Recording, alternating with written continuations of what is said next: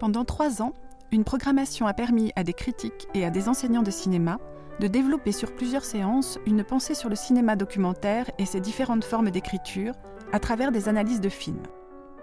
Pour cette première saison du podcast Regard critique, réalisé à partir de conférences enregistrées en 2008, le critique et cinéaste Jean-Louis Comolli retrace pour nous une histoire du cinéma sous influence documentaire. Avec les images des camps, se pose pour la première fois la question de croire en l'authenticité des images documentaires. En 1946, John Huston se propose de restaurer quelque chose de la puissance perdue du cinéma comme miracle de retour à la vie. Euh, entre le moment où le cinéma est encore tout puissant, hein, c'est la guerre qui marque d'une certaine façon l'apogée. Euh, Citizen Kane, 1941, le dictateur de Chaplin, 1941. Euh, euh, to be or not to be, Ernst Lubitsch, 1941, et ainsi on pourrait continuer cette énumération longtemps. Donc Hollywood, et au moment même où la guerre bat son plein, Hollywood est au fait de sa puissance. Et la question euh, de l'utilisation euh, du recours au cinéma dans sa, dans sa version documentaire, dans sa phase documentaire, euh, s'impose pour filmer la guerre. Bon. Et donc nous allons voir deux extraits, un extrait principalement d'ailleurs, assez, assez consistant néanmoins, de plusieurs minutes, d'un film tourné par les opérateurs les caméramans britanniques pendant la bataille d'El Alamein. Alors, je, donc, je, vais, euh, je vais, avec votre accord, bien sûr, décrire un peu la situation euh, assez, le plus précisément possible. Bien. Les Anglais euh, décident d'attaquer les troupes allemandes, l'Africa Corps de Rommel, en Tripolitaine. bon, ils se disent de deux choses, nous on gagne ou on perd la bataille. Et ils sont pas certains de gagner, mais certains qu'ils ont une chance de gagner. Bon, je rappelle que Rommel est, lui aussi tout puissant, euh, que ses troupes euh, ont occupé euh, l'Afrique du Nord et que on est en 1944, ben, la guerre n'est pas encore clairement gagnée par les Alliés, hein, c'est le moins qu'on puisse dire. Et donc cette bataille a une importance stratégique. Euh, c'est-à-dire que ce serait peut-être la première grande victoire militaire des Alliés, et en l'occurrence des Britanniques, dans un moment euh, où euh, bah, la guerre est difficile, c'est le moins qu'on puisse dire. Bien. Donc les, Anglais, avec l'esprit de système qui les caractérise, décident d'envoyer sur le front, le front qui va se constituer bien sûr, des équipes d'opérateurs et de photographes les opérateurs sont des caméramens. Il y, a, il y a plusieurs équipes, une trentaine d'équipes qui vont se répartir euh, sur l'ensemble des formations anglaises qui se préparent à la bataille et qui sont censées filmer la bataille.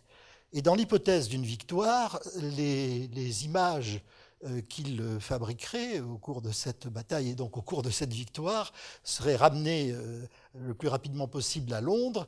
Et à Londres, des équipes de monteurs se tiennent prêtes pour monter ces, images, monter ces documents et en faire un film, disons, de propagande, hein, tout simplement, à la gloire de, l'armée britannique. Bien, le projet est clair. Bien. Ces équipes sont, je le disais, constituées d'un caméraman et d'un photographe. Alors, le film euh, entier euh, que vous verrez peut-être un jour, euh, en tout cas je vous le souhaite, s'appelle Desert Victory, la victoire du désert. Ce film pose un certain nombre de problèmes. Alors on va essayer de comprendre de quoi il s'agit exactement.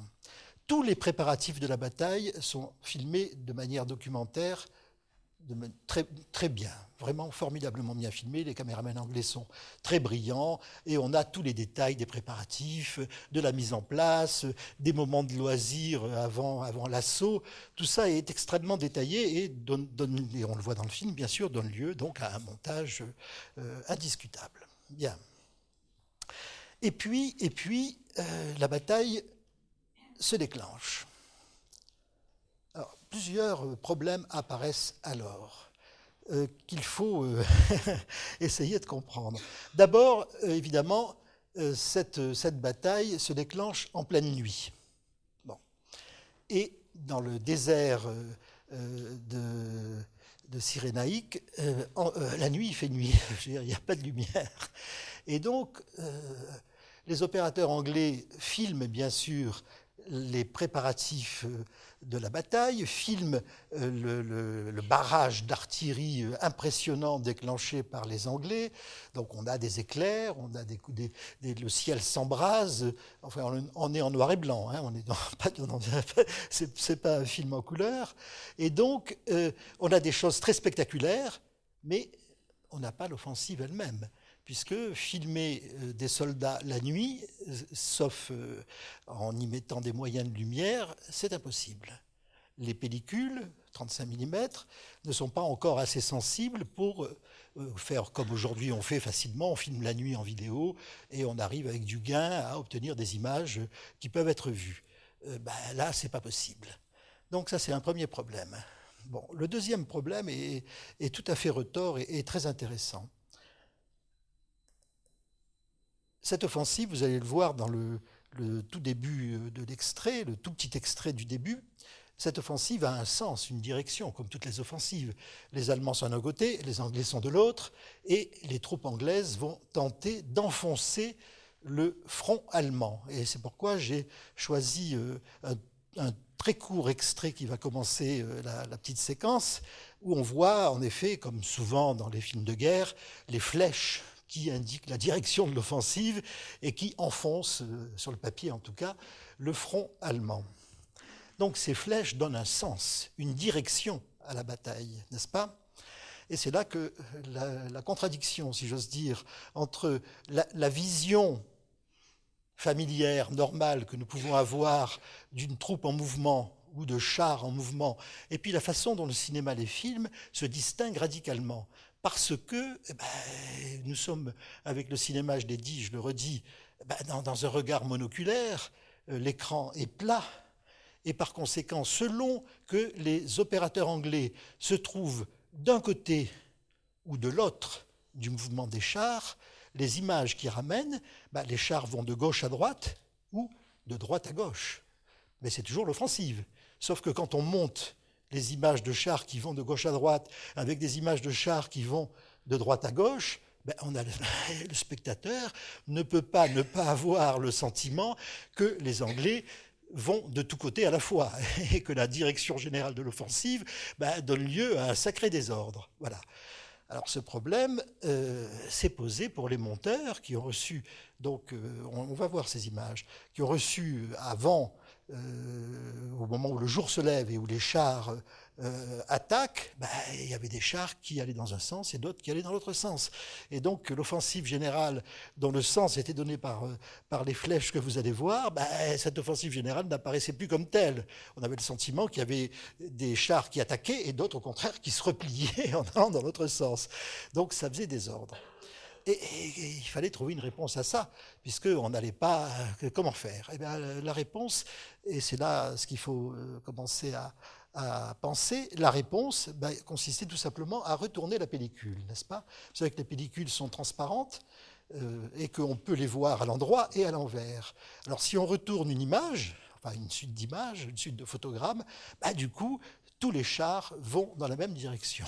Alors ce petit geste euh, particulièrement, enfin je veux dire presque anodin, euh, qui n'a l'air de rien, euh, nous apprend quelque chose d'important et même de fondamental, c'est que l'enregistrement des événements réels documentaires, je mets toujours ce mot entre guillemets, l'enregistrement des événements réels bah, donne lieu à des séquences incohérentes cinématographiquement.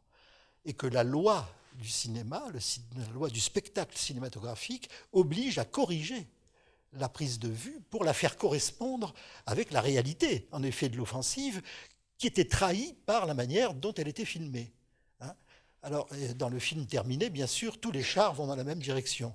On ne voit plus un seul char faire le chemin inverse.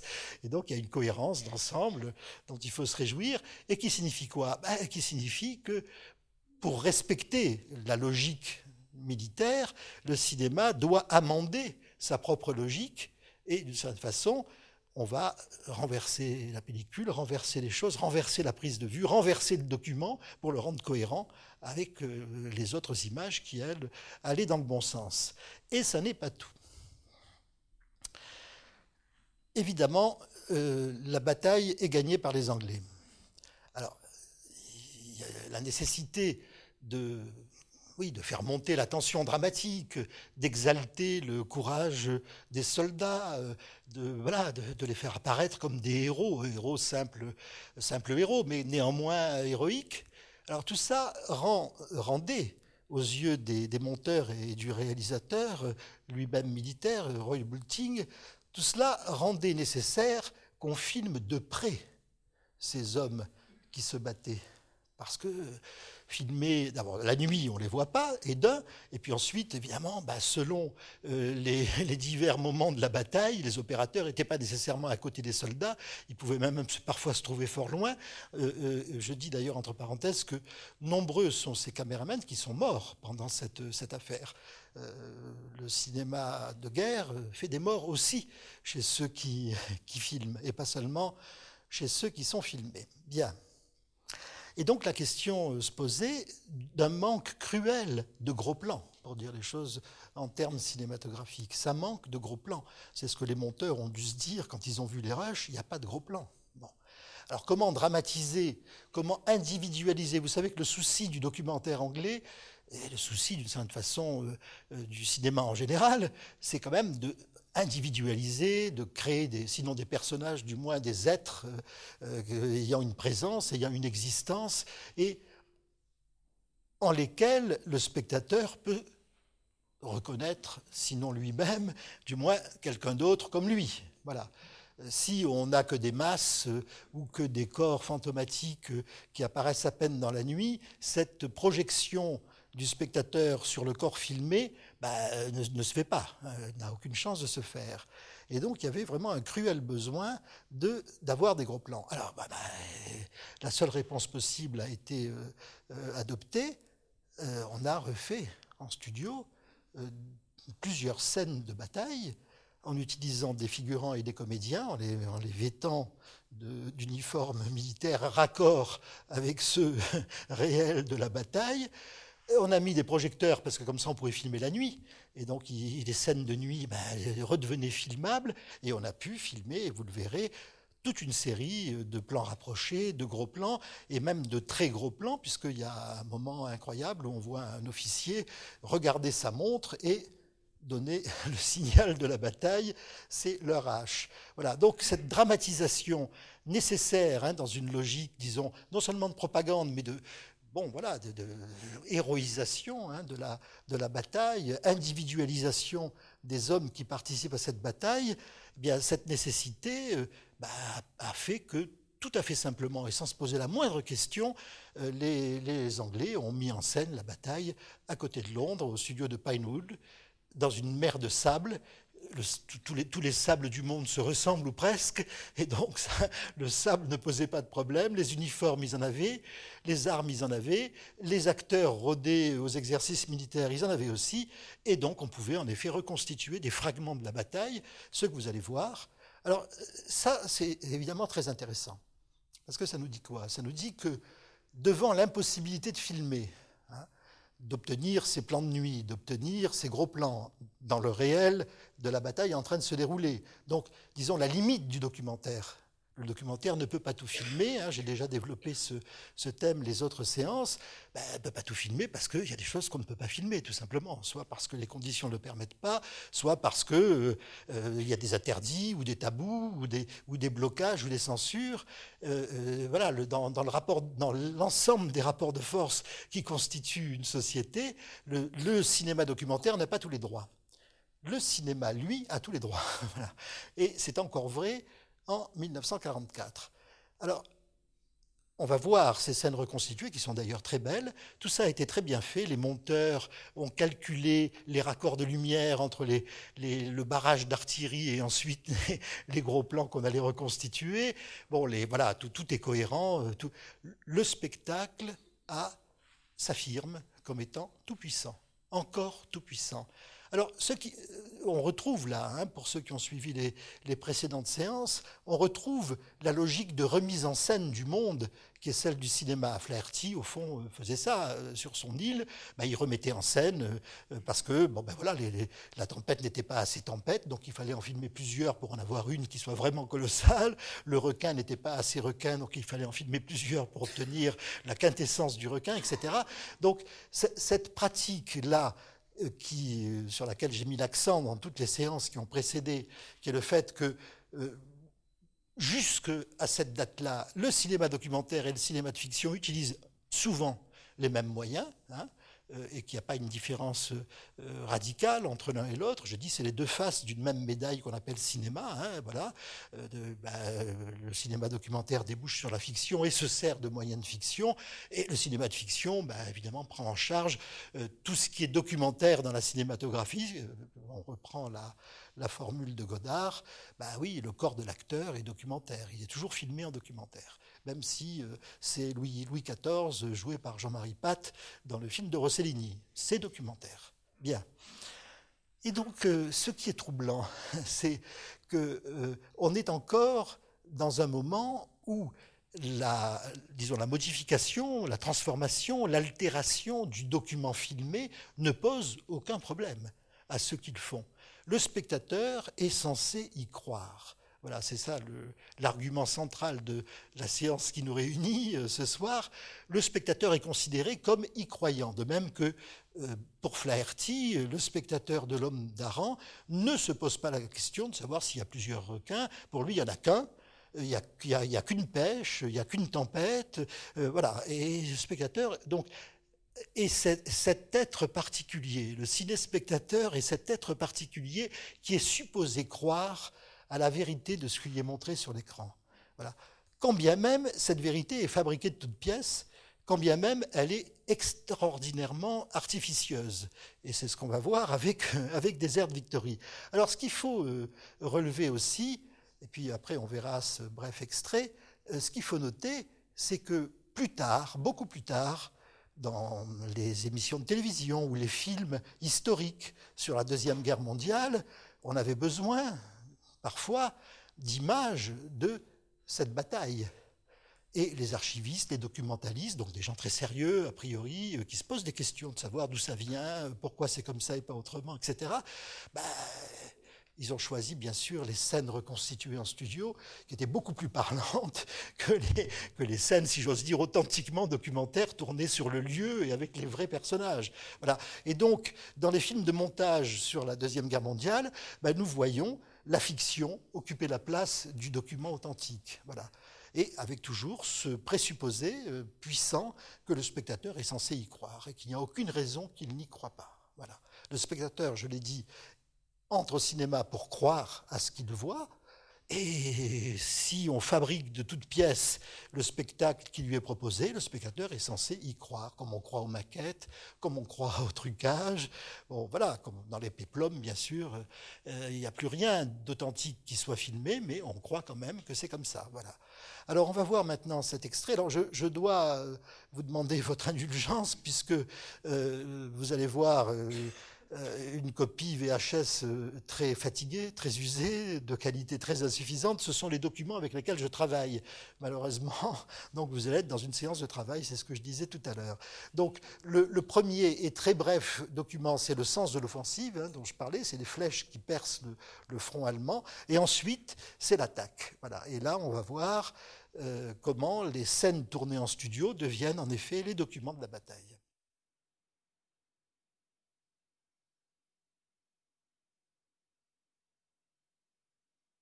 La fiction vole au secours du documentaire et permet de filmer euh, ce que les vrais opérateurs, euh, dans la vraie guerre, dans la vraie bataille, avec les vrais soldats, n'ont pas pu filmer. Alors, j'interprète cela comme euh, la preuve ou la démonstration que, à ce moment-là, encore, le cinéma croit en lui-même, c'est le moins qu'on puisse dire, puisqu'il se permet en effet euh, d'altérer euh, le compte-rendu euh, compte filmé du monde en en faisant un spectacle cohérent. Voilà. Alors évidemment, ce spectacle cohérent renvoie à la cohérence de la bataille, donc c'est pas quelque chose de vain. Il y a un référent qui est celui de la vraie bataille, mais les, contraintes posées par les limites du cinéma sont évidemment euh, dépassé, hein, euh, transformé par la toute-puissance de la fiction, c'est-à-dire la toute-puissance du cinéma. Voilà, ça c'était donc le, premier moment, et peu de temps après, quelques, quelques mois plus tard, la guerre est perdue par les nazis, et euh, bon, les, troupes alliées occupent d'abord l'Italie, ensuite la France, et arrivent jusqu'en Europe et jusqu'en Autriche et jusqu'en Allemagne. Alors, les troupes anglaises vont se trouver, euh, les troupes américaines vont libérer un certain nombre de, camps, euh, de camps nazis. Euh, la question n'était pas encore tout à fait claire de la distinction entre camps de concentration, c'est-à-dire camps essentiellement où on mettait des prisonniers et essentiellement des prisonniers de guerre, comme Dachau par exemple, ou Buchenwald, qui était un peu des deux, et puis camp d'extermination, cette, cette distinction n'apparaissait pas encore véritablement clairement. Et d'ailleurs, il y a toute une histoire que je ne ferai pas ici sur les, retards, euh, les réticences, euh, les, réserves euh, qui ont accompagné la révélation progressive de bah, l'horreur des camps de la mort. Hein. C'est quelque chose qui n'est pas apparu clairement tout de suite. pour des raisons qui tiennent au rapport de force, aux diplomaties, aux logiques guerrières, mais qui tiennent aussi euh, aux résistances, tout simplement, euh, des, bah, des hommes devant cette, euh, indescriptible horreur. Bien. Donc les Anglais arrivent dans un camp qui s'appelle Bergen-Belsen. Et là, une fois de plus, les, troupes sont accompagnées par des caméramens. Alors, je vais, être amené à décrire assez longuement euh, le, film dont il est question maintenant, qui s'appelle Memory of the Camps, la, mémoire des camps, je ne sais pas comment on peut traduire ça autrement.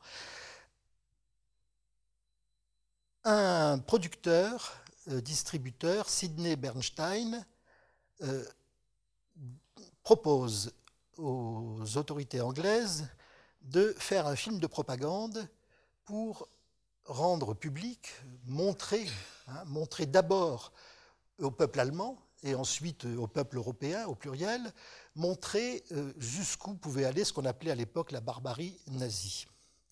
Donc euh, les opérateurs qui, sont, euh, qui accompagnent les, troupes anglaises, les troupes américaines, sont censés tourner des images de la libération de ces camps et les envoyer, là encore une fois, à Londres pour qu'elles soient euh, montées, euh, mises en place dans un film de propagande. Voilà. Alors, les choses se passent d'une façon tout à fait euh, intéressante. Les images que les opérateurs anglais filment à Bergen-Belsen arrivent à Londres. Ces images, vous allez voir, vous allez en voir quelques extraits, hein, arrivent à Londres. Et là, Sidney Bernstein et ses collaborateurs, les monteurs qui travaillent avec lui, se disent ça n'est pas possible. Ça n'est pas possible. Ce qui a été filmé est incroyable. L'horreur est tellement grande que personne n'y croira, ou qu'on risque de ne pas y croire. Et que notamment euh, les spectateurs allemands à qui ce film était destiné en priorité vont, peuvent, pourraient, pourraient dire supercherie. On a truqué, ces images, on a truqué ces plans. Alors voilà qu'apparaît une question qui ne se posait guère quelques mois plus tôt. Hein, voilà, euh, brusquement, euh, d'un coup, d'un seul, euh, la, fiabilité, si j'ose dire, hein, du filmage documentaire apparaît comme pouvant être mise en doute par des spectateurs. Ça veut dire, c'est un tournant, bien sûr, on le comprend. Ça veut dire que le spectateur n'est plus supposé y croire. C'est-à-dire que la, puissance ou l'évidence euh, de la représentation filmée n'est plus suffisante pour qu'on y croie de toute façon. Et que donc on, change de paradigme et que, au lieu d'avoir un spectateur crédule et croyant, on a plutôt un spectateur incrédule et méfiant.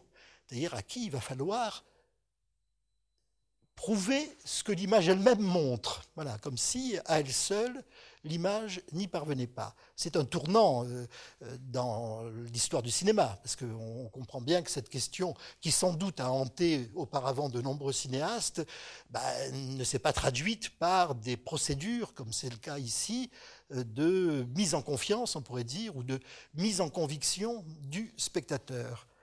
Je rappelle que les premières actualités filmées par Georges Méliès en 1896, 97, 98, était entièrement tourné dans son studio à Montreuil. Hein, euh, j'ai déjà cité euh, l'exemple majeur de euh, cette petite scène d'actualité qui s'appelle Le capitaine Dreyfus à l'île du Diable, où le capitaine Dreyfus est joué par un acteur. L'île du diable est représentée par des rochers peints, comme euh, Méliès le faisait dans, ses films fantastiques. Et euh, il, a une, casquette sur la tête et il est là. Euh, attends.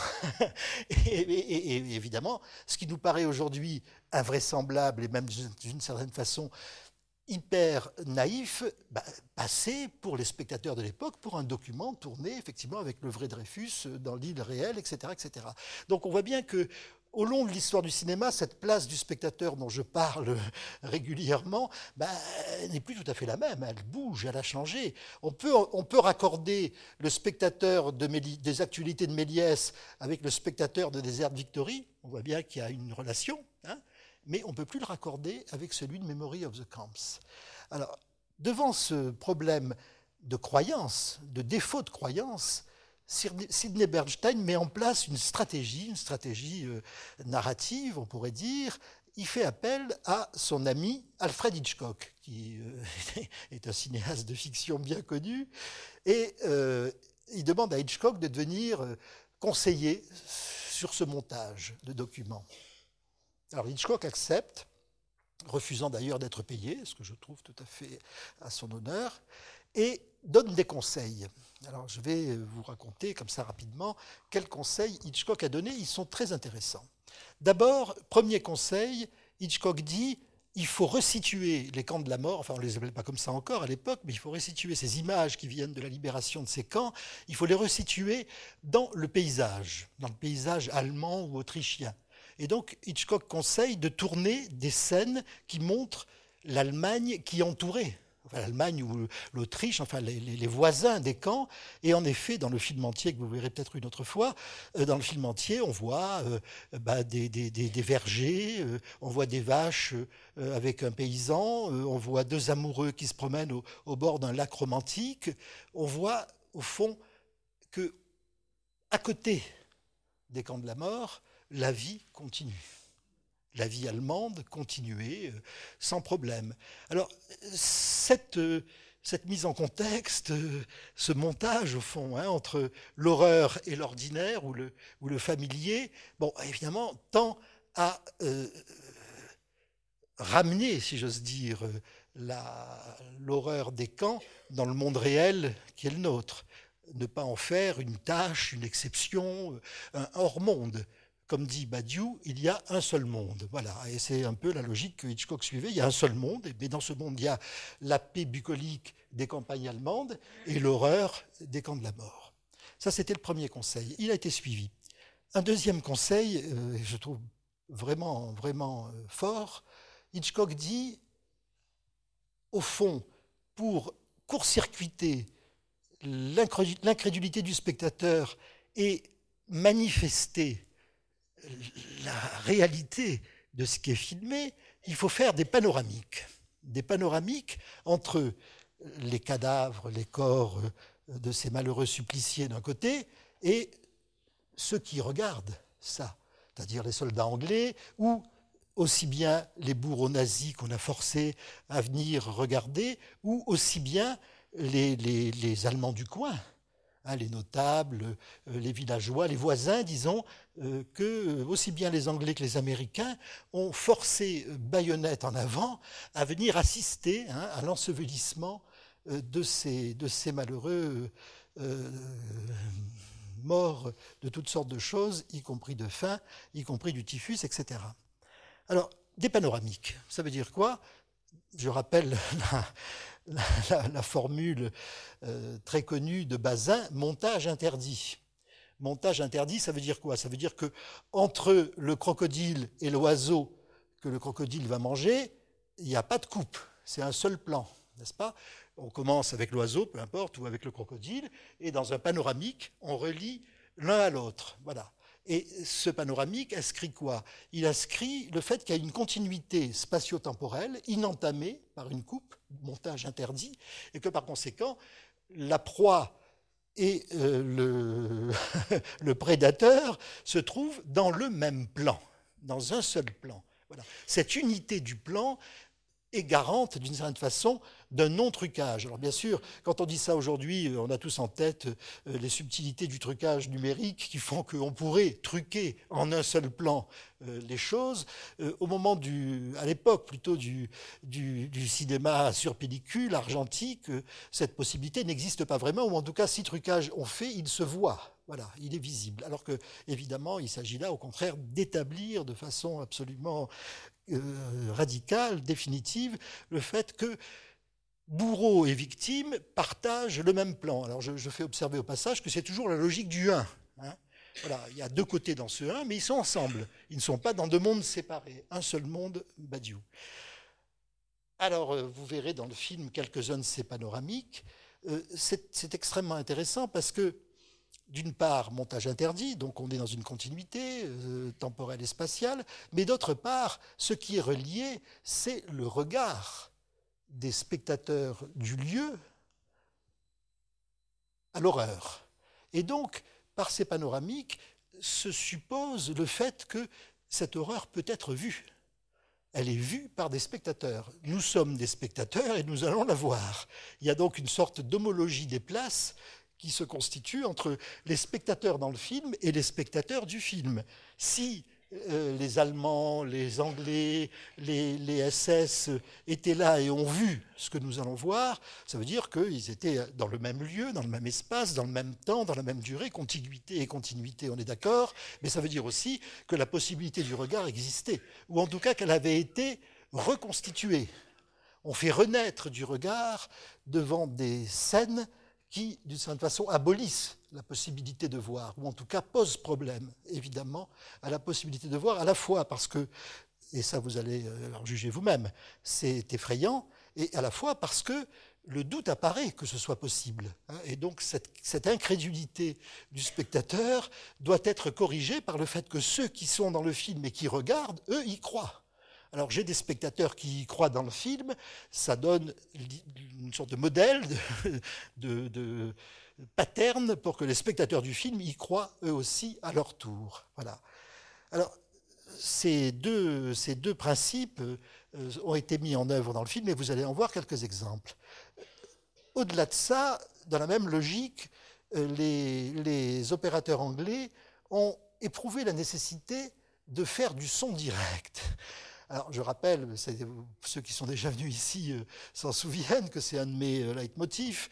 Bon, euh, le son direct est né en 1960, le son direct léger, portable, etc. est né en 1960. En 1944, 45, 46, il n'y en avait pas encore. On pouvait faire du son en studio. On ne pouvait pas vraiment en faire en extérieur, à part quelques exceptions comme Pagnol et le, le, film de Renoir Tony, qui sont rares, donc, par définition, comme des exceptions. Et donc, Memory of the Camps, il y a des sons mais ce sont des sons enregistrés par des magnétophones, des sons qui ne sont pas synchrones avec la situation ou l'action, des sons qui flottent en quelque sorte au-dessus de la situation, exactement comme dans Moi un Noir que j'ai passé il y a quelques semaines. Ben, il n'y a pas de son synchrone, donc euh, on a des sons d'ambiance, comme on dit aujourd'hui. Voilà. Alors ces sons, il en reste quelques fragments, parce que, bon, après je finirai de raconter l'histoire du film, qui est très intéressante. Donc euh, euh, les, les, Anglais se disent, il nous faut quand même du son. Et vous allez le voir, apparaît l'idée très simple, au fond, de filmer avec un micro sur pied, par exemple le commandant du camp, un SS, qui va, face à la caméra, sur fond de cadavres, de camps, etc. Donc, dans la vérité documentaire du lieu, hein, dans le référent même, qui va dire voilà, je m'appelle ah, et je suis commandant, ou j'ai tel âge, on est tel jour à telle heure. Et donc, il va, et alors lui, il va le faire. On verra également un soldat anglais faire la même chose, toujours le micro planté euh, devant lui, et on verra un, aumônier hein, qui va lui aussi faire cette, ce même type de déclaration. Alors, euh, ces déclarations, bon, les, historiens les nomment des affidavits. Hein, c'est au fond, ça s'apparente à, ce qu'on fait devant un tribunal. Euh, on décline son identité euh, et on dit oui, je suis bien moi, je suis bien celui qui, etc. Alors c'est à peu près ce type de, preuve qui est mise en œuvre, qui consiste une fois de plus à mettre dans la même image, dans le même plan, euh, celui qui dit où on est, qui il est, quel jour on est, le décor, si j'ose dire, qui est un décor de mort, et, et on a le son et l'image enregistrés en même temps, mais qui sont enregistrés en même temps parce qu'on est dans un dispositif lourd. Il y a le micro sur pied euh, et on peut faire du son pendant quelques minutes, hein, les trois minutes que dure une bobine de, 35 mm. Voilà, c'est comme ça que ça va se passer. Alors je continue euh, sur l'histoire du film et après on verra ces extraits, bien sûr. Euh, tout, ça est en place, le film commence à être monté, et puis, et puis, et puis, ben, le réel euh, s'impose, c'est-à-dire que l'urgence euh, devient pour les, pour les Alliés non plus d'en finir avec euh, l'hypothèse nazie qui a été battue militairement, mais il s'agit plus de dénazifier l'Allemagne, tout le monde le sait, mais au contraire de lutter contre la, puissance qui s'affirme, qui monte, qui est celle de l'armée soviétique, celle, de, celle des soviétiques. Et donc changement de, ligne, et du coup ce film devient en quelque sorte gênant. Voilà. Et il n'est pas fini, il n'est pas terminé. On a euh, la trame entière du montage, on a quelques, très importants passages montés, et puis il n'est pas fini. Voilà. Il reste dans les tiroirs euh, de, du ministère euh, des, armées britanniques pendant longtemps, et c'est une, une émission de PBS qui s'appelle Frontline, qui 40 ans plus tard ressuscite ce film et le diffuse. Et ce que vous allez voir, donc, c'est des extraits du DVD euh, produit euh, récemment par Frontline. Voilà, c'est intéressant. De, comprendre aussi que, le, je vous donne la parole tout de suite, que, le, cinéma est évidemment tributaire des rapports de force, hein, des logiques politiques, des logiques militaires, et que ce qui était opportun euh, en 1945 ne l'est plus en 1946. Voilà, il s'est passé quelque chose qui rend ce film euh, euh, oui, plus, plus embêtant que, que, pratique, que commode. Voilà. Vous vouliez poser une question intervenir? Je vous passe le micro.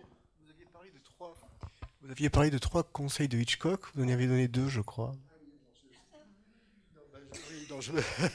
vous avez raison, mais en fait, c'était deux.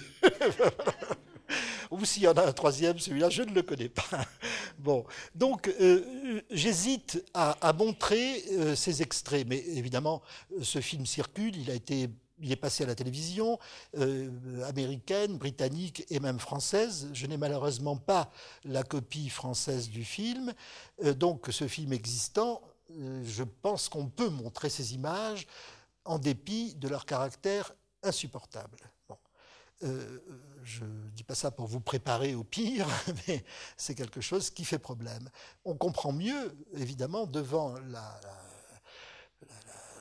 je sais pas quoi, l'horreur inqualifiable de ces images, on comprend mieux que euh, la question ait pu être posée euh, de savoir si les spectateurs allaient y croire, si tout ça n'était pas trop, s'il n'y avait pas là trop d'horreur pour qu'on puisse encore y croire. C'est intéressant de, penser ça parce que ça veut dire que dans, dans la pensée des gens qui font les films à ce moment-là, il y a comme une sorte de, de, seuil à ne pas franchir. Euh, le cinéma opère une sorte de compromis avec le monde, n'est-ce pas? Et euh, si ça va au-delà de, de ce seuil, alors c'est plus possible. Voilà. Et d'une certaine façon, on pourrait considérer que le cinéma est un atténuateur des horreurs du monde et que filmer l'horreur, d'une certaine manière, c'est euh, ne plus jouer ce rôle de médiateur ou d'atténuateur. D'où l'importance euh, du deuxième conseil Hitchcockien, qui était de ramener du regard dans le spectacle. Que le spectacle ne soit pas seulement quelque chose qui soit proposé, si j'ose dire, de manière brute et frontale au spectateur, mais quelque chose qui soit médié aussi bien par la caméra, qui devient évidemment perceptible dans le panoramique, que par le regard des spectateurs dans le film. Donc je vais maintenant euh, oui, me taire et laisser les images. Alors, euh, dans, la version que j'ai, qui, est de meilleure qualité que ce que vous avez vu tout à l'heure, euh, on est toujours. il y a un commentaire de Trevor Ward qui date donc de 1985 et qui n'est pas traduit, mais bon, je m'en excuse. Ce commentaire ne, dit rien de très essentiel. Pour ceux qui ne comprennent pas l'anglais comme moi, je m'en suis passé sans problème. Donc je vous invite à, regarder plutôt que d'écouter.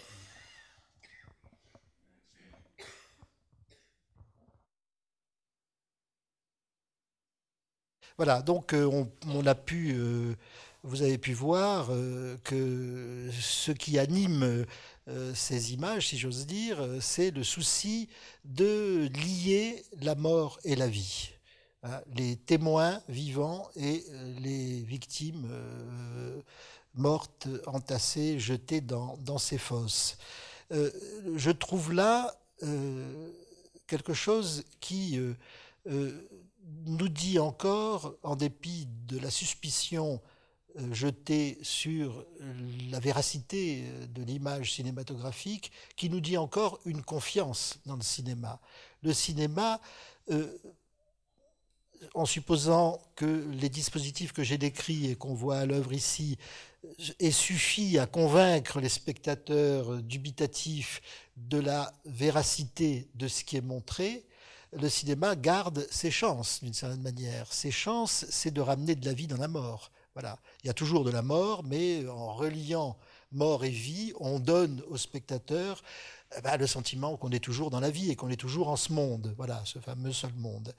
Alors, c'est ce qui se passe ici. Il y a un moment dans ce film, euh, vous en avez été euh, les spectateurs, il y a un moment dans ce film où les visages des spectateurs allemands ben, sont pathétiques sont pathétiques. Alors évidemment, ce sont des spectateurs contraints. Ils regardent parce qu'ils ont perdu. Ils regardent parce qu'ils sont prisonniers. Ils regardent parce qu'il y a des baïonnettes anglaises, il y a un grand nombre de baïonnettes, vous les avez vues dans ce film, qui sont là, prêtes à les embrocher euh, euh, euh, s'il le faut.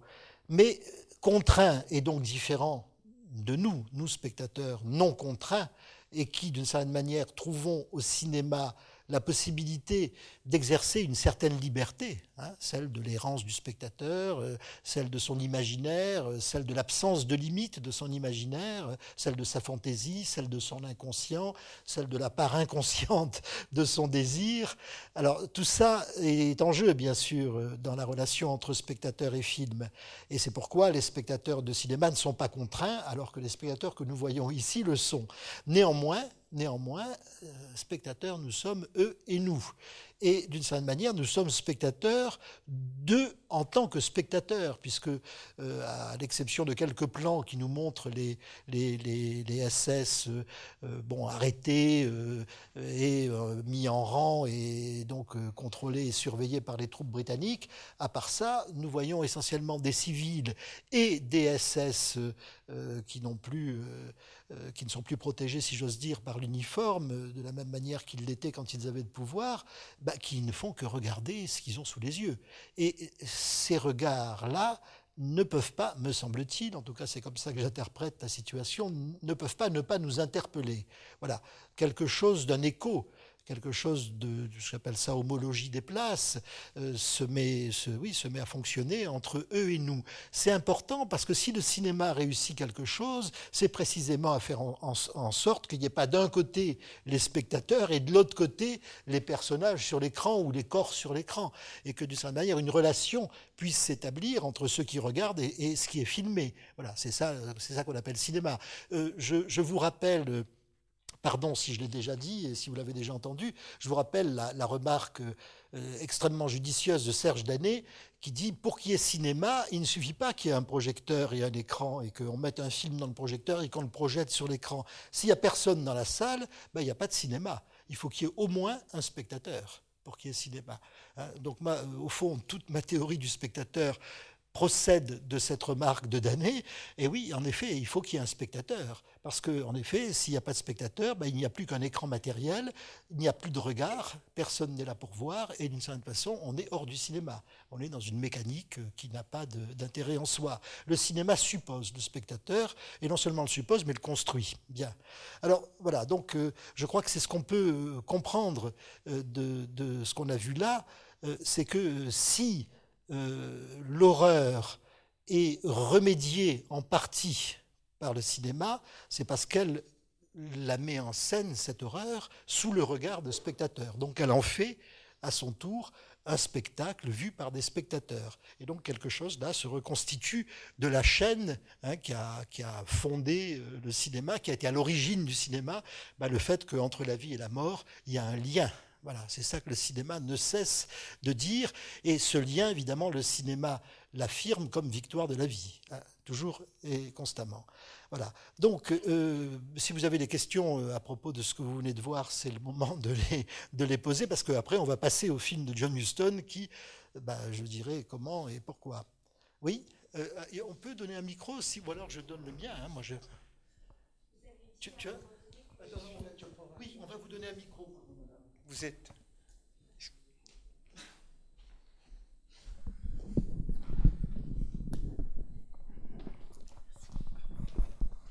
Oui, bonjour. Vous avez dit à un moment donné que ce film euh, Memory of the Camp avait été mal euh, reçu à cause de, enfin, de, des soviétiques ou des communistes. il n'a pas été mal reçu, il a été carrément pas reçu du tout. J'ai pas compris, j'ai pas compris la, raison en fait, en quoi eh ça Écoutez, donc euh, entre le moment où le film a été, où le projet du film est né où le film a commencé à se constituer, à être monté par des équipes de monteurs sous la direction de, Bernstein, eh bien, la politique des Alliés a changé. C'est-à-dire que le projet de dénazifier le peuple allemand en lui montrant les horreurs qui avaient été commises en son nom et avec sa complicité plus ou moins active ou plus ou moins passive, ce projet-là n'était plus à l'ordre du jour. Tout simplement parce que la menace principal pour les Alliés, était, enfin les Alliés, les Anglo-Américains, étaient devenus la puissance soviétique. Et que donc, euh, on a fait, vous le savez, enfin des historiens l'ont établi euh, de manière tout à fait certaine, on a fait des nazis des alliés dans la lutte contre le communisme, disons les choses telles qu'elles sont. Pourquoi la dénazification s'est-elle arrêtée si vite? Pourquoi euh, beaucoup de responsables, alors pas forcément les grands dignitaires SS ou les grands dignitaires nazis, mais beaucoup de petits dignitaires, des juges, des procureurs, euh, des médecins, etc., ont échappé à, à, toute, euh, à toute sanction, si vous voulez. Il y a eu Nuremberg, bon, procès euh, fondamental, mais il y a eu énormément de, gens qui sont passés à travers les mailles du filet, euh, qui ne se sont pas fait remarquer et que personne n'a désigné. Et donc, d'une certaine manière, enfin, toute l'histoire de l'Europe après la Deuxième Guerre mondiale est marquée par ce changement de pied ou de ligne euh, que les dont les Américains sont, responsables, bien sûr, puisqu'on peut dire que l'histoire de, la division de l'Allemagne est, lié à, à, ce que je suis en train de dire, la RDA se présentant comme la partie de l'Allemagne qui avait, enfin réglé, c'est pas le mot, mais enfin en tout cas qui avait affronté la question nazie et qui était allée au bout de la lutte contre le nazisme, alors que la RFA ne l'avait pas fait. Hein. c'est une des, une des raisons de cette euh, opposition entre les deux Allemagnes. Et puis l'autre élément évidemment très important, c'est que la fraction armée rouge, la RAF, bah, c'est fondé, si on ose dire, mais enfin voilà, c'est appuyé sur le fait que la dénazification avait été stoppée hein, en Allemagne de l'Ouest et que par conséquent il restait des nazis partout. Et que la bande Abadère, hein,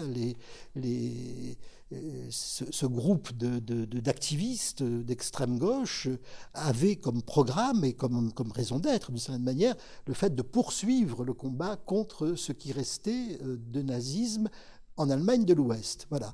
Euh, ces deux exemples suffisent à comprendre que euh, ce changement de ligne opéré par les, Anglo-Américains a eu des conséquences euh, terribles dans notre histoire. Je veux dire, voilà, nous, sommes les enfants ou les héritiers de cette histoire. voilà, d'autres questions, oui, monsieur? Oui, bonsoir, Jean-Luc je voulais vous interroger quand même sur une, une différence qu'il faudrait peut-être un petit peu plus accentuer par rapport à la question de la croyance, là, sur, sur les exemples que vous avez, les exemples, sur ce que vous avez euh, mis en perspective. Vous avez dit là dans, cette, dans, dans, la, dans la, commande, l'un des soucis qui est apparu très vite, c'est le caractère incroyable de, des images telles qu'elles arrivaient. Donc il y a une, forme euh, de, défection de la croyance qui là est sur le mode justement de par rapport à une habitude de réception. Absolument. Et puis il y a une autre forme que vous avez aussi évoquée, qui est plutôt la défiance, ou les raisons, les plus ou moins bonnes raisons, les plus ou moins mauvaises raisons de se défier ou de, ne pas vouloir en fait voir. Et peut-être quand même qu'il faut, il faut, il faudrait un peu plus euh, euh, analyser cette différence dans les modalités de la, de la défection de la croyance. Parce que sinon, effectivement, on, aura peut-être euh, trop vite l'impression de d'une sorte d'homogénéification comme ça de, hein, de ce rapport euh, du spectateur. Bon, je sais bien que c'est pas du tout euh, ce que vous voulez dire, mais ça, peut ça peut produire ça si on si on va trop vite du côté d'une sorte de renversement de la croyance. Oui, je, je, suis d'accord avec vous. J'irai pas jusque là.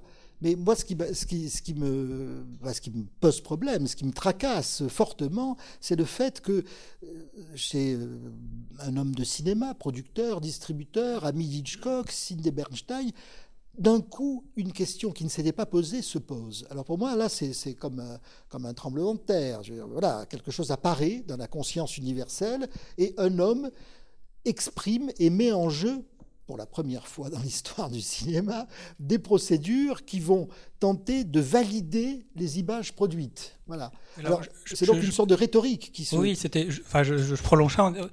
On voit bien qu'il y a deux, il y a, il y a deux enjeux quand même. Enfin, je ne sais pas si on voit bien, mais en tout cas, on peut le percevoir. Il y a un enjeu qui est quand même l'enjeu euh, politico-idéologique de l'attestation juridique. Et ça, c'est lié à la question des procès. Tout à fait. Bon, il y a donc un dispositif avec les micros mhm. qui, a une certaine, enfin, il me semble, qu'il a une certaine pertinence en fonction de la question du témoignage et comment on va pouvoir recevoir ce témoignage ou pas, comment il va être recevable au sens proprement juridique. Et puis il y a un autre enjeu qui est celui qui vous intéresse plus, il me semble, mais les deux sont forcément mêlés là, qui est l'enjeu effectivement de la croyance dans les images. Et là aussi, il faut peut-être, euh, sur des documents comme cela, enfin oui, sur des éléments documentaires comme cela, euh, faire travailler les, deux lignes. Voilà, mais c'est vrai, vous avez raison, hein, je suis tout à fait d'accord avec euh, votre remarque. C'est vrai que, bon, moi, ce qui m'intéresse, c'est la place du spectateur en tant que confronté à des images inédites. Hein, personne n'avait jamais vu cela. Hein. D'ailleurs, je, souligne que dans l'équipe composé par un caméraman et un photographe. Le photographe, Georges Rogers, euh, a écrit un journal de bord euh, de cette euh, première entrée à Bergen-Belsen. Et on pourrait dire ça d'une façon non ironique, il n'en croyait pas ses yeux. Il n'en croyait pas ses yeux. C'est-à-dire qu'il raconte qu'il arrive dans ce camp et il voit des milliers de corps couchés. Et la première pensée qu'il a, ces gens dorment. Ces gens dorment. Et il lui faut un temps, un temps de retard pour se convaincre que ce ne sont pas des dormeurs, des milliers de dormeurs étalés dans les, champs, mais que ce sont des cadavres. Voilà. Alors, euh, c'est c'est extrêmement intéressant, c'est extrêmement emblématique. Il y a quelque chose qui apparaît, qui est filmé pour la première fois qui est filmé pour la première fois. Ça, n'avait jamais pu être filmé tout simplement parce que ça ne s'était jamais produit. Et c'est ce caractère inédit hein, de euh, la représentation cinématographique qui pose problème brusquement et qui fait basculer d'une certaine façon euh, la logique ancienne, c'est le spectateur est prêt à avaler tout tout ce qu'on lui montre parce que ça bouge sur l'écran et qu'il y croit. Dans une autre logique, attention, le spectateur n'est pas si crédule, il peut se méfier, il, peut il pourrait ne pas y croire parce que c'est en effet surprenant, incroyable et inédit. Voilà. Alors moi, c'est ce point de bascule que j'interroge, hein, bien sûr, puisque pour moi, donc, c'est d'une certaine façon euh, chez les, hommes de cinéma, comme Bernstein, comme les monteurs avec qui il travaille, etc., bah, c'est brusquement l'apparition d'une nouvelle donne. un nouveau paradigme. Le spectateur n'est plus aussi confiant, plus aussi croyant, plus aussi facilement emballable qu'il l'était auparavant. Voilà. Alors quelque chose là donc euh, affecte, me semble-t-il, le destin du cinéma. Ah, il suffit, il suffit d'une fois, il suffit d'un geste, il suffit euh, d'une phrase pour que tout change. Et ça, change à ce moment-là. Je crois que ça change à ce moment-là, puisque euh, si on interroge, alors au-delà du documentaire, ce qui est devenu le cinéma moderne, hein, euh, qui prend sa racine en 1945-46 avec le néoréalisme, Rossellini, puis ensuite Antonioni, puis ensuite la Nouvelle Vague, etc., on voit bien que tout ce cinéma-là ne fonctionne plus sur les mêmes paradigmes que le cinéma d'avant. C'est-à-dire que là, maintenant, euh, on n'est plus dans une représentation du monde qui va de soi. Le rapport du cinéma au monde est altéré, est transformé, est devenu problématique. Et donc, il faut euh, retravailler hein, autrement les choses. Voilà, on pourrait, bon, c'est une façon très schématique de, de, dire ça, mais on pourrait considérer que avec ces, les documents que vous avez vus, avril 1945, quelque chose change dans l'histoire du cinéma. Euh, pardon, tu voulais intervenir? Oh Non, juste pour te dire que ce, qui, ce qui implique que ce sont des images qui n'ont jamais été montrées, qui font basculer l'histoire du cinéma. Oui, bien ce sûr. qui est impressionnant. Et non seulement des images qui n'ont jamais été montrées, mais des images qui n'ont pas été comprises par ceux qui les tournaient. Parce que ça, j'ai pas, j'ai pas insisté là-dessus, puisqu'on voit pas le film entier, donc évidemment, vous ne voyez là que des, que des cadavres décharnés, euh, jetés dans des fosses communes, etc. Mais dans le film, euh, enfin dans le film, dans euh, la suite de documents entières, Memory of the Camps, on, on voit que ce camp était incompréhensible pour, les, pour ces libérateurs, puisque, euh, pour ceux qui connaissent un peu l'histoire de l'extermination euh, des Juifs, Bergen-Belsen n'était pas un camp de la mort, était un camp de transit. Donc une partie des, des, corps qui sont là euh, n'ont pas été, euh, euh, comment dire, enfermés ou déportés à Bergen-Belsen, mais sont arrivés dans des convois vivants encore, sont morts là. Donc c'est un mouroir d'une certaine manière, ce qui explique le nombre incroyable de cadavres et l'absence de chambres à gaz. C'était pas un camp de la mort, donc ces cadavres, on ne les brûlait pas, on les laissait là.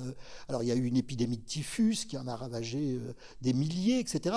Et dans le film entier, je disais, on voit ben, on, les, entrevoit là. On voit par exemple des femmes qui n'ont pas du tout l'air d'être squelettiques, haves et, euh, à moitié mortes, euh, tant mieux pour elles, parce qu'elles viennent d'arriver. Elles sont arrivées trois jours avant les Anglais, et donc euh, elles sont dans un autre état. Elles ont été déportées. Elles sont... On n'a pas pu les mettre à Auschwitz parce que les Russes étaient en train d'entrer à Auschwitz, donc on les a, on les a fait, fait aller jusque-là. Donc euh, je dirais un, tableau extrêmement contradictoire avec des, des gens vivants euh, et relativement en forme et, et d'autres d'autres corps exténués et, et au-delà de, au-delà du cadavre comme ceux qu'on a vus. Voilà. Alors ça veut dire quoi? Ça veut dire que quelque chose de l'événement n'est pas lisible. Hein, n'est pas lisible. Euh, on considère que ces images sont aussi des images de la Shoah, peut-être même les seules images, ou parmi les seules images de la Shoah qu'on puisse avoir, mais évidemment, les opérateurs anglais qui ont filmé ça n'en savaient rien. Voilà. Alors là, il y a quelque chose qu'il faut interroger, au-delà de notre propos de ce soir, hein, que je, lance cette piste comme ça parce que c'est une piste qu'il faut travailler. Le, cinéma peut filmer des choses qui existent sans qu'elles soient intelligibles. Voilà. La compréhension euh, arrive après, hein, mais le document est là ce document est resté lettre morte d'une certaine manière pendant longtemps, et il a fallu des années. Bon, je, raconte cette anecdote au passage. Euh, dans le film de René, bien connu, Nuit et brouillard, il y a des images qui viennent de Bergen-Belsen. Et ces images ont été mal interprétées. Parce que euh, on voit des bulldozers là dans les extraits que je vous ai montrés, il n'y était pas, mais on voit des bulldozers qui poussent ces corps décharnés euh, vers les fosses. Et pendant longtemps, ces bulldozers sont apparus comme l'enseigne même de la barbarie nazie qui traite le corps humain à coups de bulldozer. En fait, c'est les bulldozers anglais qui euh, poussaient ces corps dans les fosses. Voyez Donc, euh, comprenons bien que euh, dans sa puissance, encore cette fois le mot puissance, dans sa puissance documentaire, le cinéma enregistre un certain nombre de choses, des bouts de réel, qui échappent encore à la pensée, au langage et au savoir, et qui, constitueront des documents à partir desquels le langage se constituera. Je raconte, une, je raconte rapidement une autre petite histoire exemplaire, c'est dans un film de Haroun Farouki qui s'appelle euh, Image de la guerre, je crois, quelque chose comme ça, pardon pour ma mauvaise mémoire des titres. Euh, dans ce film-là, Farouki nous raconte que les Américains ont survolé Auschwitz avant la fin de la guerre, bien sûr. Ils ont tout filmé, tout photographié. Il y avait des caméras à bord des forteresses volantes et tout était photographié. Donc des photos d'Auschwitz en activité ont été prises par des forteresses volantes. Ces photos ont été analysées par des analystes de photos aériennes qui ont identifié des usines, hein, des baraquements pour travailleurs et rien d'autre. Voilà. Et donc ces photos ont été classées Hein, avec beaucoup d'autres, avec les milliers de photos prises par les forteresses volantes, et classées sans suite, si on peut dire. Des années plus tard, Hollywood produit un feuilleton qui s'appelle Holocauste, et qui est passé d'ailleurs euh, à la télévision française. Alors l'histoire est trop belle, quoi. Il faut la raconter rapidement. Euh, un, un, fonctionnaire de la CIA voit Holocauste. Il en est bouleversé et quelque chose en lui s'éveille dit, mais enfin, c'est pas possible. On n'a rien fait, nous, euh, Américains, euh, pour que ça n'arrive pas. Euh, on, a laissé Auschwitz se, se, développer comme il s'est développé, et il se dit, mais c'est pas possible. Et il part, il dit, je vais aller voir dans les archives de l'armée de, de l'air, et il y va, et il trouve les photos d'Auschwitz qui n'avaient pas été identifiées par les analystes des photographies aériennes, et lui les identifie. Voilà. Alors cette, histoire est, comme une fable moderne. Hein. Euh, notre rapport au cinéma doit s'accompagner de fables. Alors cette fable nous dit quoi? Ben, Elle nous dit, pour voir, il faut vouloir voir. Pour voir, il faut du désir. Pour voir, il faut de la passion. Il faut euh, une empathie ou quelque chose, un, un motif qui fait qu'on voit, sinon on ne voit pas. Voilà. Auschwitz était photographié, personne ne l'avait vu. Alors, on pourrait dire la même chose ici. Évidemment, dans les, milliers, les dizaines de milliers de corps exténués qui sont euh, ensevelis dans ces fosses communes, bah, il est évident qu'il y, a, beaucoup de juifs euh, euh, victimes de, la mort rapide ou lente donnée par les nazis, bien sûr. Et personne ne le savait personne ne le savait. Mais de la même manière, dans et brouillard, euh, ça pour ceux qui ont ce film en mémoire, la question de la Shoah est, laissée de, côté. Elle est extrêmement peu mentionnée, hein, parce qu'en 1954, eh bien, ça n'était pas encore si clair que ça. Voilà. Il a fallu le travail de Raoul Hilberg, principalement, hein, avec son livre auquel je euh, vous renvoie, euh, le livre fondamental qui s'appelle L'extermination des Juifs d'Europe. C'est paru en livre de poche, en trois volumes, et c'est une lecture euh, qui nécessaire. Disons ça tout simplement. Voilà. Donc, une, une, fois encore, moi, je montre ça moins par rapport aux référents, moins par rapport à l'histoire, bien qu'il y ait tout ça, bien sûr, euh, évidemment, massivement là-dedans, mais je le montre plutôt pour essayer de comprendre comment le cinéma se détraque d'une certaine façon, comment ce qui allait de soi ne va plus de soi, comment, une interrogation apparaît qui est celle que il se pourrait bien que le spectateur ne fasse plus confiance au cinéma. Et cette interrogation apparaît chez des gens de cinéma. Elle n'apparaît pas chez des historiens, elle n'apparaît pas chez, chez les sébiologues, elle apparaît chez les cinéastes. Alors là, je, trouve ça aussi tout à fait édifiant et instructif.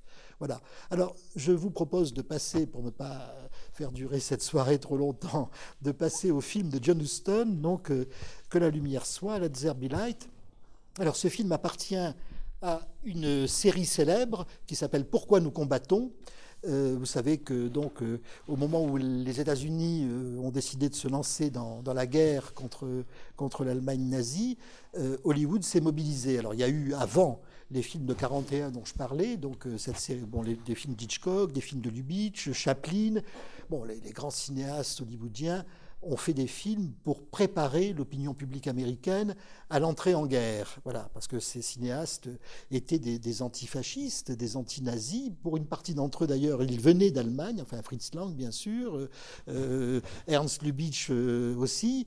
Donc, euh, ils ont participé, ils ont poussé Hollywood Bon, Hollywood était clivé sur la question de l'entrée en guerre euh, des États-Unis. Il y avait à Hollywood des partisans de l'Allemagne nazie. Hein, euh, tout n'est pas rose euh, en ce pays-là. Mais bon, il y avait aussi des adversaires. Donc il y a eu cet effort qui a été fait. Et puis Frank Capra, cinéaste américain, s'il en fut, lui a décidé de faire une série de documentaires pour accompagner la guerre. Voilà. Et donc cette série qui s'appelle Pourquoi nous combattons, où il y a beaucoup de films, il y a trois films de Houston et puis beaucoup d'autres, des films de Capra, etc. Bon, est une série documentaire. Celui-là qu'on va voir est le dernier de la série, le dernier de la série parce que d'abord il, arrive euh, à la fin de, la guerre, à la toute fin, d'une part, et d'autre part, euh, il est censuré par ses producteurs eux-mêmes, c'est-à-dire par l'armée américaine. Voilà, hein. Il est censuré parce que, eh bien, on va, en parler en deux mots parce que euh, malgré euh, l'extrême habileté et, je dirais la, forte conviction de Houston que le cinéma est là pour arranger les choses, malgré ça, les censeurs américains, l'armée américaine, pensent que les horreurs, ou en tout cas les horreurs, c'est pas du tout du même ordre que celles qu'on vient de voir, mais là, disons, l'effondrement psychique des soldats victimes des traumatismes de guerre euh, n'est pas une image à diffuser, n'est pas une image à montrer parce qu'elle pourrait en effet démoraliser euh, et qu'elle démoralise d'une certaine façon euh, ceux, qui, ceux qui regardent. Alors, Led c'est quoi? Ben, Après ce, cet ébranlement dont j'ai parlé, un cinéma qui perd une partie de sa confiance en lui-même, où se problématise son rapport au spectateur, ça va moins de soi, c'est moins évident, c'est moins clair. Bon, alors oui, euh, comment faire renaître quelque chose qui pourrait de nouveau affirmer le cinéma en tant que ce qui permet de s'en tirer, permet d'aller mieux? Et c'est l'idée que Houston a, que je trouve. Let's Be Light, disons-le d'un mot, c'est un film sur le cinéma. Euh, pourquoi? Ben Parce que sont filmés des malades, des grands malades, des, traumatismes psychiques graves, euh, qui vont se réduire et qui vont même se guérir miraculeusement. Et le cinéma est témoin de cela, est témoin et évidemment acteur. Euh, c'est tout à fait clair. Vous allez voir de très très belles séquences, celles où un, paralysé, euh, quelqu'un qui ne peut plus marcher, euh, va se remettre à marcher, filmé par, le cinéma. Vous allez voir comment donc euh, la présence de la caméra, le geste cinématographique redonne d'une certaine façon au corps détruit la possibilité de se recomposer. Voilà, ça c'est donc le principe de ce film. Ça veut dire quoi? Ça veut dire que après ce séisme qui a ébranlé euh, les, forces du cinéma, euh, qui a, abîmé sa consistance, alors euh, se met en place dans le film Houston une sorte d'alliance hein, qui peut-être va durer bien au-delà. Alliance où le cinéma se renforce de la médecine et où la médecine se renforce du cinéma. C'est-à-dire que la, fonction thérapeutique du cinéma apparaît clairement. Cette fonction thérapeutique, on la trouve évidemment dans beaucoup de fictions euh, à Hollywood et ailleurs, et jusqu'à aujourd'hui. Hein, on pourrait dire d'une certaine manière que euh, l'usage du cinéma est précisément de soigner hein, le corps social malade. C'est un des usages du cinéma, de le soigner de, toute, de manière allopathique ou de manière homéopathique, mais de le soigner toujours. Et donc euh, cette préoccupation de mettre le cinéma directement au service de ceux qui souffrent, ce qui apparaît dans, ce film, euh, bah, c'est quelque chose qui, euh, là aussi, euh, bah, fait date. Hein. Et d'une certaine manière, il s'agit de croire de nouveau au cinéma tout en sachant que, au fond, sa place s'est redéfinie et qu'elle est, devenue, cette place, bah, une place de, remédiation euh, entre, les, corps singuliers et le corps social. Le film raconte comment ces hommes qui appartenaient à un bataillon, à une compagnie, à une brigade, euh, que la, la, violence de la guerre en a séparés, vont se retrouver reconstitués à l'intérieur du groupe de nouveau. Alors là, évidemment, c'est le groupe des malades qui vont mieux, mais c'est toujours du groupe. Je, rappelle que le cinéma raconte une seule histoire, la relation entre l'individu et le groupe. Voilà. Alors on va voir ce très beau film de. Qu'est-ce qui, qu'est-ce qui va faire que quelque chose se reconstruit de la croyance euh, en une vie, en un monde, en un avenir, en une autre vie, euh, de la croyance qu'on va sortir de, toutes ces horreurs, euh, qu'on va en finir avec, avec la mort, bah, évidemment c'est la parole, c'est le son. Alors voilà, c'est en ce sens-là que ce film est remarquable. Bon, j'ai longuement insisté euh, dans les séances précédentes sur le retard du son euh, historiquement euh, dans, tout le cinéma sur, sur l'image. On peut dire qu'avec ce film, ce retard se comble, puisque au fond, bon, c'est comme tourner en studio. Cet hôpital est un vaste studio. Houston peut y disposer plusieurs caméras. Vous avez remarqué bien sûr euh, que la plupart des scènes importantes sont filmées à plusieurs caméras, au moins deux, peut-être plus. Euh, je pense par exemple à la scène du Lève-toi et marche, hein, où on a euh, de, de, toute évidence deux axes de caméra au moins, et peut-être même un troisième. Alors, voilà, faire entrer beaucoup de caméras quelque part, ça veut dire euh, ben, le transformer en studio de cinéma, bien sûr. Et euh, là où ça devient encore plus manifeste, c'est que pour faire du son direct, hein, je l'ai dit, bah, il faut être en studio. Alors là, donc en effet, l'hôpital devient un vaste studio. les psychiatres sont des metteurs en scène, bien entendu, et euh, les, les soldats sont, sont les acteurs de leur propre renaissance. Alors le cinéma, donc là, joue un rôle tout à fait, tout à fait central, mais le cinéma parlant, j'insiste là-dessus, puisque euh, bah, toute la thérapie qui est mise en place euh, passe par la parole, bien sûr. Hein, voilà. Alors donc euh, c'est comme si, pour le dire très rapidement, c'est comme si avec la possibilité brusquement de faire parler le corps filmé, le corps, une fois de plus, le corps non pas du comédien, non pas, non pas de la star, mais le corps quelconque, le corps de l'homme quelconque, le faire parler en direct, passer par la parole, faire apparaître sa parole, bah, c'était évidemment ça qui euh, sauvait euh, complètement euh, ces, ces, hommes de, de voilà, de l'effondrement et, de la perte et peut-être même de la mort. Voilà. Euh, le psychiatre traite ses patients par la parole. On a ces entretiens absolument extraordinaires au début du film, filmé en champ contre champ, avec deux caméras, donc au moins, sinon trois, puisqu'on a euh, champ d'un côté contre champ de l'autre, chaque fois avec amorce, amorce du psychiatre ou amorce du patient dans un axe et dans l'autre, et puis on a ces extraordinaires euh, plans serrés sur le visage, euh, les visages du patient. Bon, des patients avec ensuite cet enchaînement de visages et de paroles, chaque, chaque visage porteur d'une parole, par leur parole de détresse, puis ces paroles de détresse vont devenir peu à peu des paroles d'espoir. Alors, quelque chose se manifeste là, que l'enjeu du film, c'est de rétablir, au fond, le lien hein, entre euh, le corps et l'esprit, comme c'est dit à de nombreuses reprises, mais de rétablir le lien tout simplement entre l'image et la parole. Voilà, c'est ça qui est central. Et quand ce lien se remet en place, eh ben, le monde redevient normal, tout va bien. Hein. le, paralysé se lève et marche. Je vous rappelle que Zerbila était une parole de la Bible, mais lève-toi et marche euh, est une parole du Christ. On est dans une sorte de parabole hein, euh, euh, christique euh, bon, les, psychiatres à tour de rôle euh, jouent le rôle du père, enfin comme c'est d'ailleurs euh, normal qu'ils le jouent. Mais bon, là tout, ça est clair. Enfin, la famille, le père, l'enfant, on est dans cette circulation idéologique là, dans cet ensemble idéologique là. Bon, et voilà, et le monde se remet à exister. Alors évidemment, tout n'est pas si simple. Ça, c'est en gros le, propos, euh, euh, je dirais, euh, évident et, affirmé du film. Et puis, je m'interroge beaucoup sur l'avant-dernière séquence, celle du, match de baseball. Alors là, on s'aperçoit que peut-être que la maladie n'est pas vraiment guérie.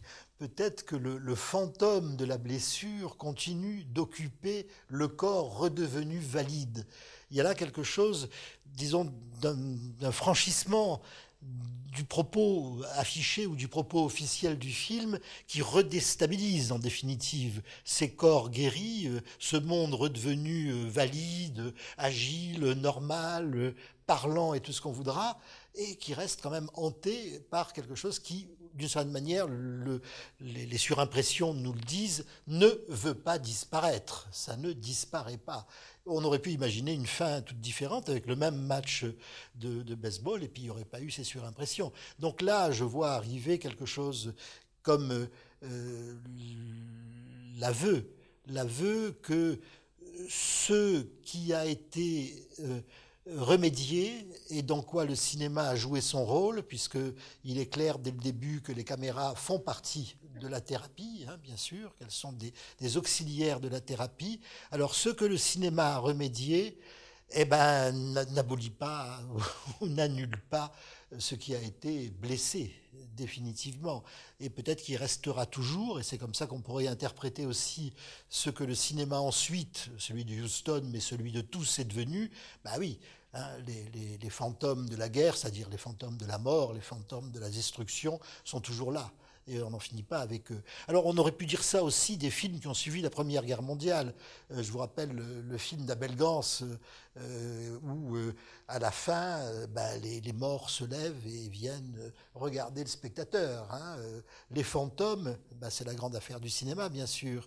Alors je trouve plein d'enseignements, enfin plein, plein de, troubles même, ça me trouble beaucoup, le fait que voilà ce, ce discours, ce film sur la positivité, euh, positivité de la psychiatrie, positivité du cinéma, tout redevient possible, tout remarche comme avant, mais non, pas tout à fait. Mais non, pas tout à fait. Il reste une faille, il reste une blessure, il reste une ombre. Voilà, c'est la, c'est la grandeur de ce film, de ne pas prendre le spectateur pour complètement idiot et, et de faire comme si nous pouvions croire encore à une histoire aussi idyllique.